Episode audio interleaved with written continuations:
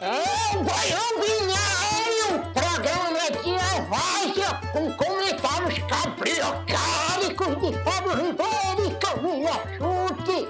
Um programa para quem merece o respeito tecnológico. Escuta aí, troço, pra ver se tu aprende alguma coisa. Vamos indo, Fábio. Bom dia, tá no celular? Tá mandando mensagem pra quem? Posso saber? Hã? Hã? Hã? Na verdade, eu tô refletindo sobre OpenAI. Text Generator, tá bom. Uhum. O que, que você sabe, cara, dessa plataforma de inteligência artificial aberta? Sabe alguma coisa disso, não? Eu, por incrível que pareça, em 2014 eu estava, na, estava trabalhando com o senhor ainda. A gente foi fazer um evento de inovação com a Mondelez e a gente programou. Eu programei um text generator, sabia? Para o bombom, para um bombom. Era tipo um, é um, Você pegava uma página. Eu, na época eu estava bem craque de programação tinha acabado de voltar, né? Enfim. E aí você mandava uma mensagem e a inteligência passava um filtro carinhoso. Então, tipo, para os homens era meio, era meio, tipo, para os apaixonados mandarem para os outros apaixonados e ele dava um, um tom tipo, ok, ele mandava, claro, meu amor, sempre que você, ele tipo gerava, entendia o contexto e gerava a versão. Tá rolando? 2014. 2014, 2014. Seis anos. Seis Bom, anos. E assim, eu adoro esses ilustradores, porque olha que foto sensacional. É um dicionário sendo moído e gerando dinheiro do outro lado. Muito. Mas, bom, ao que parece, ao que parece, essas ferramentas se desenvolveram um bocado de 2014 para cá. Né? Muito, muito. E as preocupações todas, esse artigo dessa semana da Wired, elas se concentram no quanto a gente pode blindar essas ferramentas de usos ruins, assim, né? Imagina um gerador de texto sendo usado para fazer fake news com com o nível de sofisticação que as coisas atingiram. Eu não sabia disso, mas essa empresa foi criada pelo Elon Musk também. Uhum. Ela foi é, Elon Musk, pelo. Elon Musk fez muitas coisas, né? Tipo, começou várias coisas. E aí, cara, qual que é o ponto aqui, né? Esse negócio cresceu tal, agora está na hora de monetizar a parada toda. Então, começando a pensar em vender a plataforma de OpenAI para as empresas. Eu fui começar a ler, eu sou bastante, enfim, eu não entendo muito dessas coisas, né? Tenho pouco conhecimento de tecnologia na profundidade de arquitetura, assim. Uhum. Mas a questão maior aqui é que, de fato, tem um aprendizado de máquina que se desenvolveu muito nos últimos tempos, tal mas mesmo assim, cara, essas coisas não são tão bem desenvolvidas ainda ao ponto de substituírem raciocínio e pensamento humano ou empatia. O que me faz pensar o seguinte: é, Chega um momento que a gente usa a inteligência artificial para aprender com o humano, para desenvolver um software que pode pensar como humano. Mas também chega um momento que o ser humano para de se desenvolver e a máquina passa a aprender com o ser humano um pouco desenvolvido. E daqui a pouco a gente vai ter uma inteligência artificial completamente pouco desenvolvida, porque de onde ela bebe não tem mais estímulo. Me parece muito isso, sabe? Quando a gente vê o nível de profundidade das coisas, é, é assustador, porque dizem que essas, essas ferramentas abertas de inteligência artificial conseguem escrever textos que você quase não diferencia que foi um ser humano que escreveu. Mas quando você fala que quase não diferencia que foi um ser humano que escreveu, não foi o Shakespeare que escreveu, foi um ser humano que escreve bobagem o tempo todo. Então você não diferencia mais, porque o teu parâmetro de escrita é de um ser humano que escreve de forma medíocre. Então, se a máquina replicar o seu estado medíocre de escrita, tá tudo ok. Você não acha isso meio circular assim? É, é que para mim é muito louco. Acho que a gente comentou isso em outro baião. É, inteligência artificial, né? O conceito da inteligência artificial ele vem de muito lá atrás. Né? A criação do computador, de como a gente pensa, das... isso é muito antigo, né? Assim que nasce, né, no período entre guerras, o computador é, digital, né? A gente já começou a rapidamente, opa, talvez dê para a gente tentar emular coisas parecidas com o que acontecem no nosso cérebro. Então, isso tem há muitos anos se desenvolvido. O que eu acho, Fá, que talvez é, consiga compensar isso que você está falando da mediocridade humana, é a capacidade de processamento. Tem um termo que a gente fala que são algoritmos gulosos ou algoritmos de força bruta. O que, é algoritmo de força bruta? Tenta até achar um bom. O humano não tem, eu não tenho 12 mil vidas para tentar até fazer um bom, sabe? Então, tipo, pensa que a única vantagem que eu acho que a máquina tem de lidar com essa mediocridade é ele vai gerar um milhão de textos. E aí ele escolhe qual que é o melhor. Quanto tempo demora para um humano gerar um milhão de textos? Uma vida, certo? Então, acho que a única vantagem que inteligência artificial tem é, a, a, a gulo, é ser guloso, que é, são esses algoritmos que testam e sempre querem melhorar, né? O guloso passa por uma percepção de eu vou ajustar isso no beat, entendeu?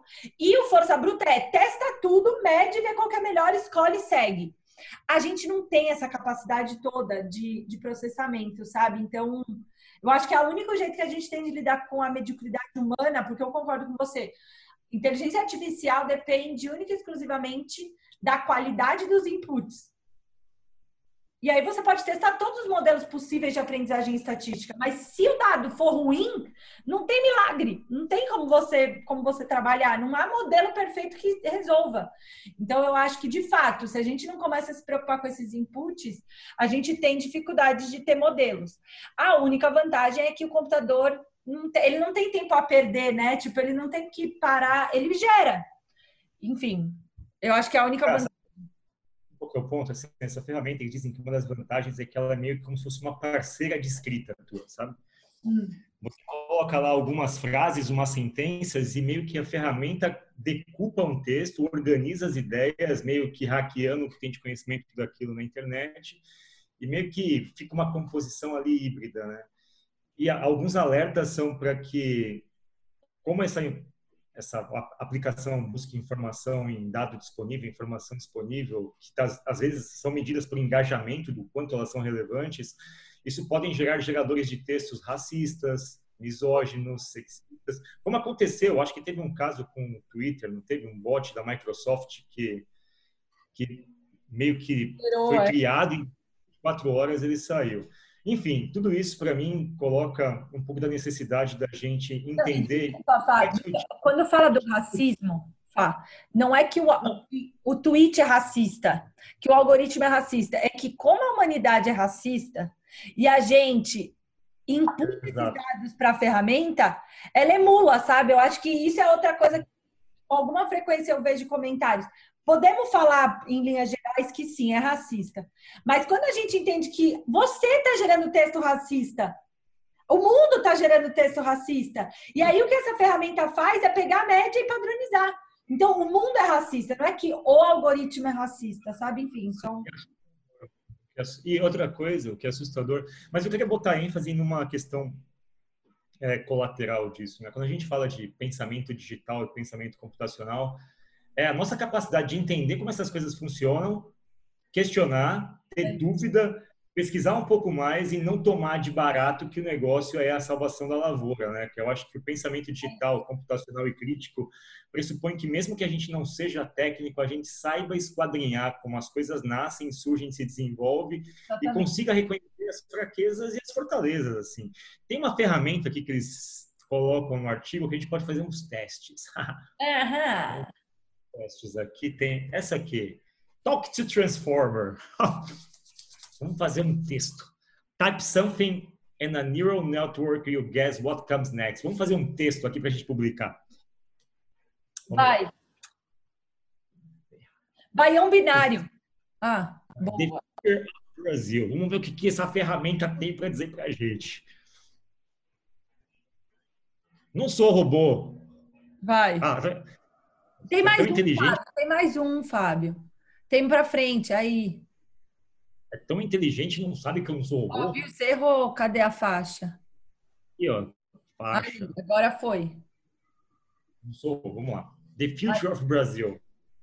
I haven't seen such a nachos party in my life. I don't want to miss this one. Gente, pelo amor, mas dizem que a ferramenta tá pronta. Made, não, tá super. Burger join. Burger. Very good, cinco. Cara, essa ferramenta não está nem pronta de estar pronta, não está nem próxima de estar pronta. Até comparando a gente. Mas por que, que ele foi para Nachos? É mexicano Nachos e burger é American.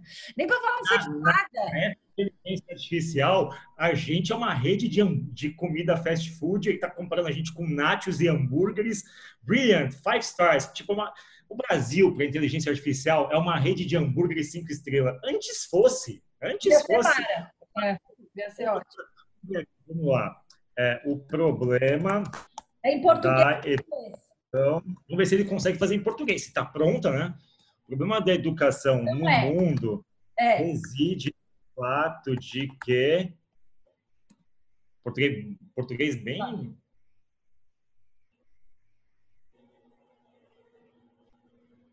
É muito ruim essa ferramenta. A Índia? Eu não entendi nada. Vamos fazer outro aqui. É. Vamos lá. Certização brasileira. Fábio, eu acho que tem que ser em inglês, porque tá errado isso aí. Põe technology. Um, vamos ver.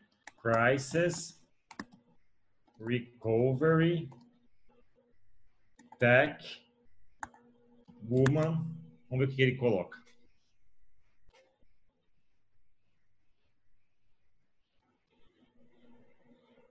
Não tem nada a ver, nada que Como é que eu conecto isso aqui? Eu tenho que escrever uma frase. Talk to Transformer. Tá ruim. Esqueça. Vamos lá, Uh, Disney. Vai um binário. Disney is good. Vamos ver o que ele fala com Disney is good. We will get a list. Gente, mas não tem nada a ver uma coisa com a outra, meu Deus. Não, não dá, sabe? Esquece esse. Ele é um Google, só que é um Google que junta várias coisas. Eu não entendi isso aqui exatamente. Eu tenho que escrever um texto mais formal, eu tenho que falar uma frase. É... Que, que, tem, entendeu? Muito ruim. Muito ruim. Me, me parece que tem uma minha aqui, a Dan King, que essa ferramenta ela só busca informação, mas ela tem, tipo, inteligência artificial, tá bem longe, assim. Não. Agora, fique imaginando, cara a gente sabe disso, né? Quando a gente conversa com o chat, com a Siri, com a Alexa, tudo, a gente sabe o quanto isso ainda está quem. Como que alguém acha que isso está pronto de replicar a plasticidade humana? Porque nem tudo que a gente escreve significa o que a gente pensa. Existe um problema maior na inteligência artificial. As pessoas não conseguem verbalizar, e nesse exercício que a gente fez aqui, eu simulei isso. Às vezes eu estou pensando uma coisa, mas na hora de escrever isso, eu não consigo nem escrever o que eu penso que é a grande dificuldade das pessoas de procurarem no Google. Por que, que você fala, Caio, como que as pessoas não acham as coisas no Google? É a dificuldade de você trazer aqui para a questão um pouco mais tática aqui de escrever uma frase, um pensamento inconsciente ou até mesmo consciente, enfim. Como é que eu verbalizo isso? Me faltam palavras. Se me faltam palavras, o que vai ser colocado como alimento da ferramenta é pobre. Enfim, eu acho que isso aqui ainda está bem distante, Camila. Bem distante, eu também acho. Mas, enfim, ah, falando em tecnologia, OpenAI, distante, e aí esse episódio vai chamar. Como é que é aquela expressão do Vale do Silício que você mesmo me fala? Fake it till make it? Como é que é? Fake until you make it. Tipo, é. o que você está fazendo? Existe um mantra né, no Vale do Silício que é: meu, vai aí fazendo, vai cagando pelas bordas aí até que a coisa funcione. Fale até que a coisa funcione. Ok, tudo isso é muito interessante quando você está criando um emoji, um GIF, mas esse fake to make com OpenAI e com, por exemplo, software de reconhecimento facial, cara, não é tão simples assim. E aí a Amazon, Google, enfim, todo mundo, a IBM, Microsoft, Google não, IBM, Microsoft e Amazon colocaram no mercado em algum momento esses softwares de reconhecimento facial. E a Amazon, mais uma vez, dá um step back, dá um passinho para trás e fala: olha, vamos tirar isso do mercado agora porque não está funcionando. Os nossos aplicativos de reconhecimento facial aqui têm erros ainda muito, muito, muito brutais que ah, na cultura do Vale do Silício, ok, eu estou desenvolvendo a ferramenta, mas em aplicação na vida real isso causa problemas muito sérios, éticos, morais, como essa ferramenta que estava sendo usada pela polícia. E ela colocava, ela, ela tinha baixa acuracidade em reconhecimento facial de afro-americanos, o que começou a criar uma série de problemas de meio que fazer julgamentos equivocados de análise, colocando pessoas com antecedentes criminais, pessoas que não tinham e assim por diante. Fizeram até um teste de facial, é, facial recognition aqui com congressistas americanos. Isso foi interessante. Essa DCLU fez um teste da ferramenta da Amazon com 28 membros do Congresso e, cinco, e teve uma taxa de 5% de erro com aquelas pessoas, ou seja, homens brancos, alguns latinos, mas a maioria branco, ele meio que confundiu essas pessoas com ladrões. Tipo gêmeos, por exemplo. Eu lembro que há uns dois, três anos atrás, eu e a Carol, a gente testou uma ferramenta do celular, assim. Tem várias, né, de Facebook. E tipo, gêmeos não pega. Quantas vezes agora, eu não sei, né? Agora no aeroporto tem uma ferramenta que você escaneia automaticamente, né? Você faz a imigração automática no de Guarulhos. E você também. Eu, por exemplo, eu tenho que dar um sorrisinho, porque na foto do meu passaporte eu tô sorrindo. Então, se eu chegar aí, eu tenho que sorrir para a câmera. Então, eu demorei para aprender. Eu fui negada algumas umas duas ou três vezes. Aí eu, não, eu tô sorrindo na foto, vou sorrir. E aí sorri. Tipo, então quer dizer ah. que um sorriso que vai fazer é, a qualidade do negócio mudar? Eu não acho que a gente tem que parar de testar, assim. Eu sou, eu sou a favor do teste, a gente desenvolver cada vez mais, mas usar comercialmente eu acho muito complicado. Muito. Exato. Chegamos no ponto. O uso comercial, eu acho que a gente é óbvio que a gente tem que testar.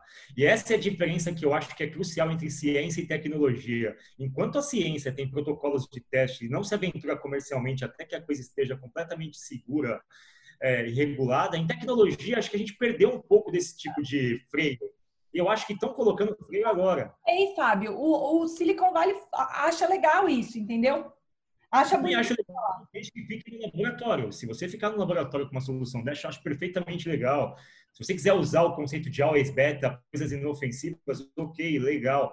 Mas à medida que você começa a montar ferramentas de inteligência artificial que dissipam fake news, a partir do momento que a Amazon tem um software de reconhecimento facial que é imperfeito, e aqui está dizendo o seguinte, olha essa frase, é, a Amazon tem que, tem que parar para perceber, a Amazon e as empresas de tecnologia, que as pessoas não querem platitudes do tipo, olha, essa evolução tecnológica. O que as pessoas querem agora é reduzir disparidade. As pessoas precisam de ações concretas. Não vem com software dizendo, olha, futuro é esse, mas tem uns 10% de erro por enquanto. Esses 10% de erro pode cometer muito problema.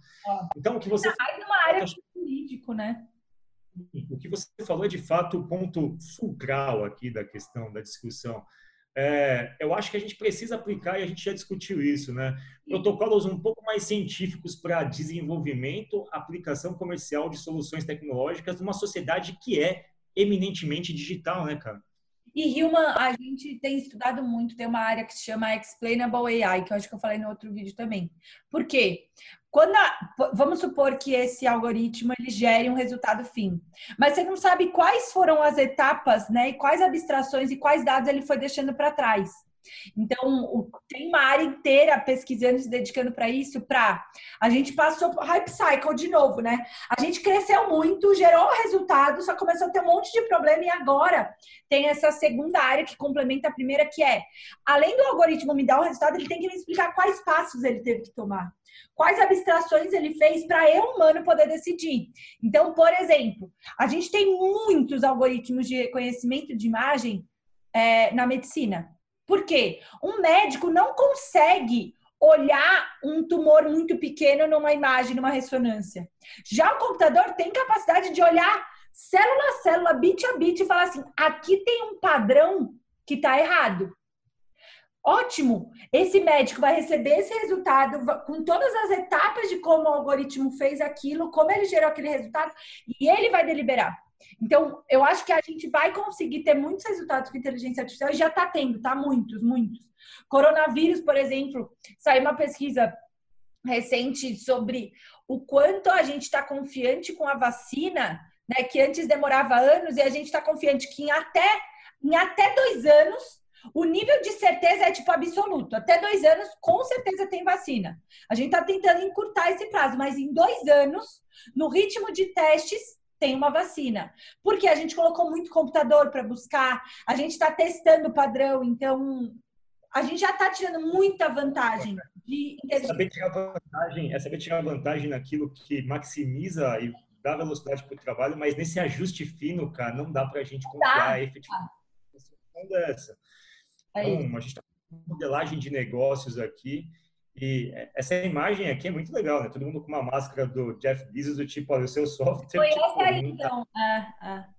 Mas o legal da Amazon, assim, bom, é, é, muito, é muito complexo você criticar ou elogiar a empresa de tecnologia, né? mas a Amazon, pelo menos em alguns aspectos, me parece ter posturas de quando reconhece um erro, ela meio que age prontamente. Ela tem uma postura, ela já teve essa postura com software de recrutamento e seleção, teve agora, enfim, tem, tem questões outras de. Eu tenho essa sensação qualidade de trabalho, mas pelo menos aqui teve um reconhecimento. Mas caminhemos cá para esse processo aqui que está legal nesse baião. E aí, bom, inteligência artificial, legal, tipo, não está tão ok ainda, não dá para escalar do jeito que vocês acham, reconhecimento facial está dando errado.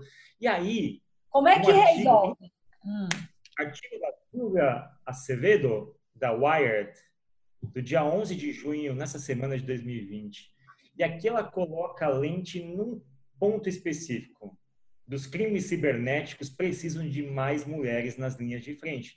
E aí eu estenderia essa análise para tudo. Precisa de mais mulheres em todas as soluções, porque se existe software de inteligência artificial que tem viés, reconhecimento facial que tem viés, é porque não tem mulher e negro trabalhando nas soluções também. Não tem oriental. É, oriental tem, óbvio que tem, mas não tem mulher negra na proporção que deveria ter. Tem diversidade, poder... né, Fá? Porque o lance é não tem mistura. É isso. Mas Ó... aqui tem coisas bem importantes, né? É... Fala especificamente da, do percentual de mulheres que trabalham na área de internet das coisas, assim, né? que é a indústria que mais se desenvolve. E o percentual de mulheres na internet das coisas é muito baixo em relação à representação social. Toda a discussão desse artigo, ela se desenvolve na seguinte linha. Bom, se não tem mulher dentro da, do desenvolvimento dessas, dessas soluções, é óbvio que a gente vai ter vulnerabilidades que só uma mulher poderia ter visto e ela não viu ela não pôde trabalhar nisso.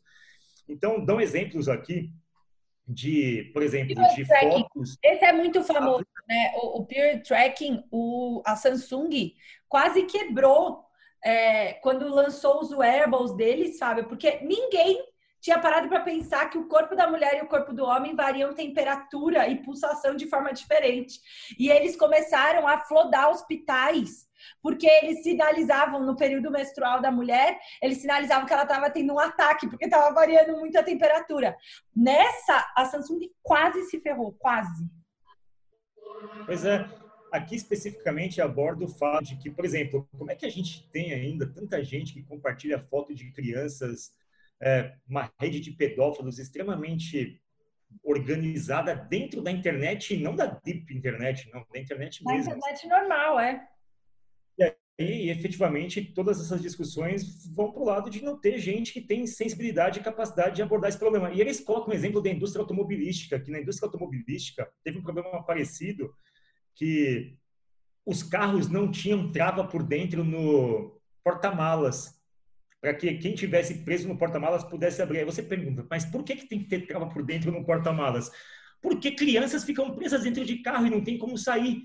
Então, seria um mecanismo delas saírem do carro. Ou mulheres são colocadas em porta-malas em termos de violência tal. Ou seja, é o olhar de uma mulher que falou que aqui tem que ter uma trava por dentro, porque se eu quiser fugir, eu consigo. É um detalhe, cara, pequeno, muito pequeno. Mas essas travas de segurança, como no automóvel, também não existem na internet, justamente por conta da, da pouca diversidade no mercado de trabalho. Aqui ah, tem um estudo da. História, voltando para carros, tem a história do airbag. Eu já te contei, não contei? Que o airbag também, quando foi lançado pela, pela Volks, eles testaram, tá? Ai, que sucesso! Os números absolutos, nossa, airbag, maravilhoso. Aí alguém levantou a mão e falou: pessoal, mas tá estranho. Porque quando você recorta esses dados por gênero, as mulheres estão morrendo mais do que morriam antes. Só que o que salvou foram os homens. Por quê? O impacto do airbag era tão forte que quebrava a caixa, a caixa torácica da mulher por ter uma formação diferente e tal. E no trânsito, a mulher, por ter uma característica mais miúda, ela ficava nos escombros e sobrevivia. Só que ninguém tinha nem levantado a mão para ver o dado por gênero. E aí flexibilizaram a versão do airbag para equilibrar isso, para funcionar para os dois gêneros.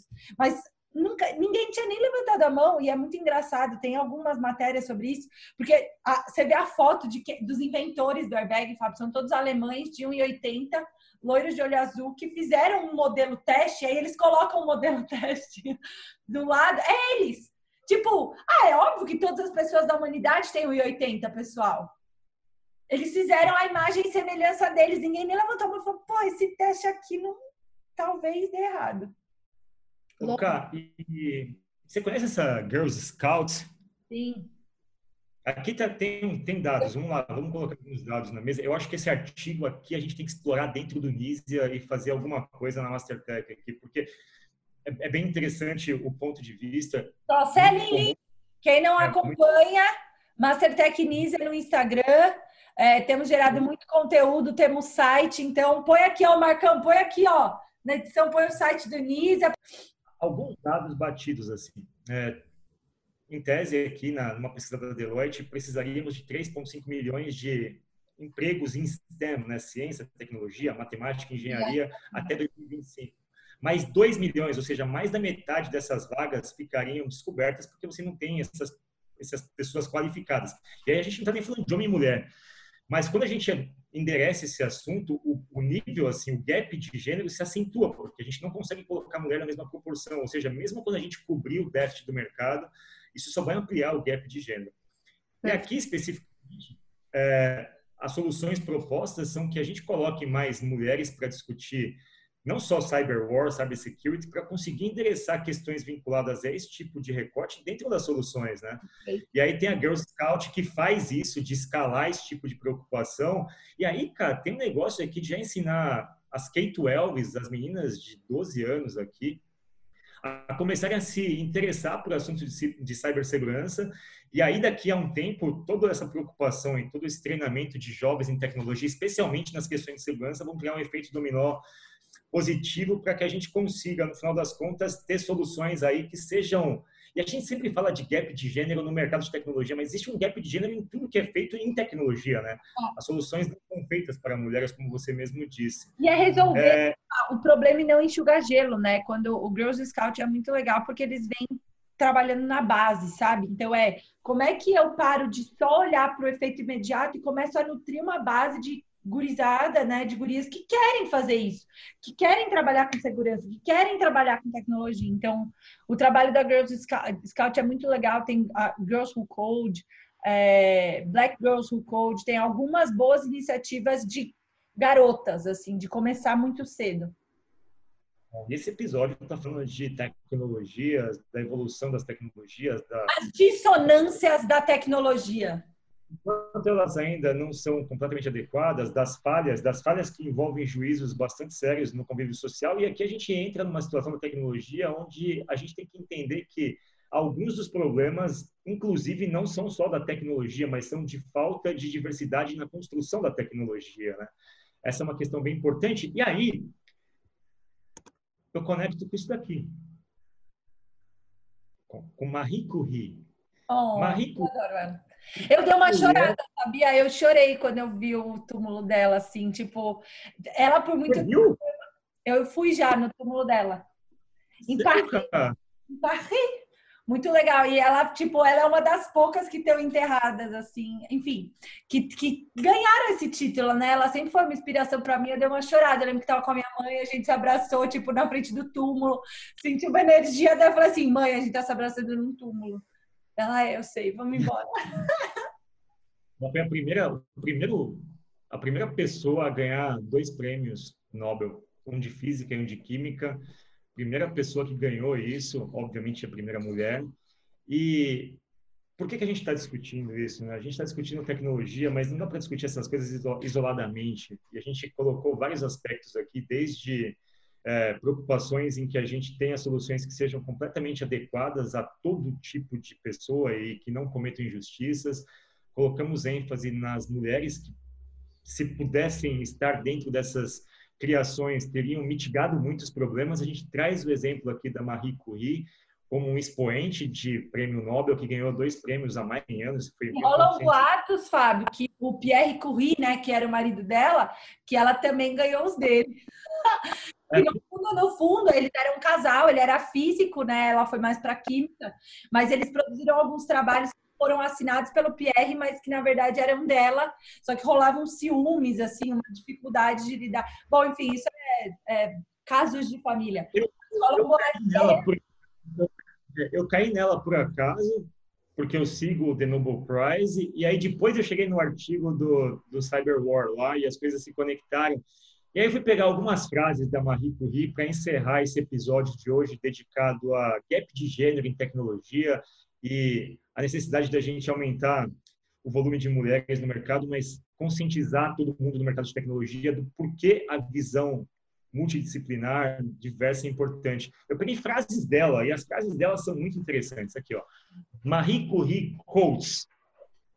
É, nada tem que ser temido, mas sim compreendido. E agora é tempo de entender mais. Então a gente tem que ter menos medo. Ela falou isso há 100 anos atrás. Ah. Ou seja, não é hora de ficar com medo das coisas. Não, a gente compreende. França, Fábio, e numa França extremamente bipolarizada entre né, a aristocracia e tipo a classe popular, onde ciência não era tudo isso. Enfim, imagina para essa mulher falar isso naquele momento, assim. E aí tem outras coisas. Seja menos curioso sobre pessoas e mais sobre ideias. A Marie Curie era muito chegada e ficar meio que avaliando as pessoas. Hoje você teria que se adaptar um pouquinho, viu? Tinha que ser um pouquinho mais de pessoas. Mas ela, a ênfase dessa ideia é, tipo, a gente se desafiar, né? Ter esse espírito de tentar entender como as coisas funcionam, é formular hipóteses, testá-las e assim por diante. E é um belíssimo, é uma belíssima personagem para encerrar o nosso episódio de hoje, voltado à evolução das tecnologias, à evolução social e a como as coisas precisam convergir para que a gente tenha um resultado final mais positivo. E ela não só ganhou uma vez, como duas, né? Eu acho isso muito legal. Tipo, ela ganhou em duas áreas diferentes e, de novo, eu, eu, eu gosto muito da história dela porque ela reconhece, eu acho que ela traz muito desse feminino ainda moderno, que é você ter uma visão um pouco mais ampla. Então, ela olhou para a radioatividade, ela viu química, ela viu física, ela viu várias coisas, ela não precisou escolher uma. Então, eu acho isso muito característico da mulher que, que hoje, numa construída, tá? A construção da mulher, ela é muito baseada nisso, né? Você ter que ser várias coisas ao mesmo tempo, você ter que dar conta de várias coisas, enfim. É, a história é uma história e tanto é isso, e o caminho para o progresso, como diz a Marie Curie, não ia ser fácil. Já não era fácil lá, não vai ser fácil agora.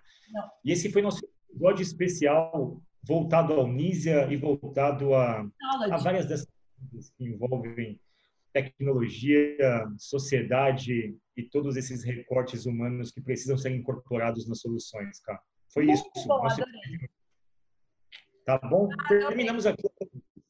Bom dia, Fábio.